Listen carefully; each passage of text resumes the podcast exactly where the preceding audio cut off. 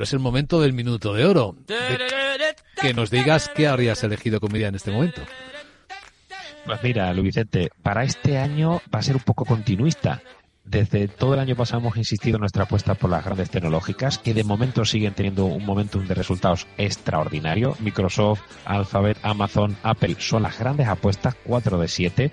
Y también apostar por ese ETF en India. Creo que India va a seguir siendo un mercado estratégico para las compañías norteamericanas para ir limitando su exposición a China y entrar en la gran economía india. Por lo tanto, esa sería de momento la gran apuesta continuista para inicios del 2024.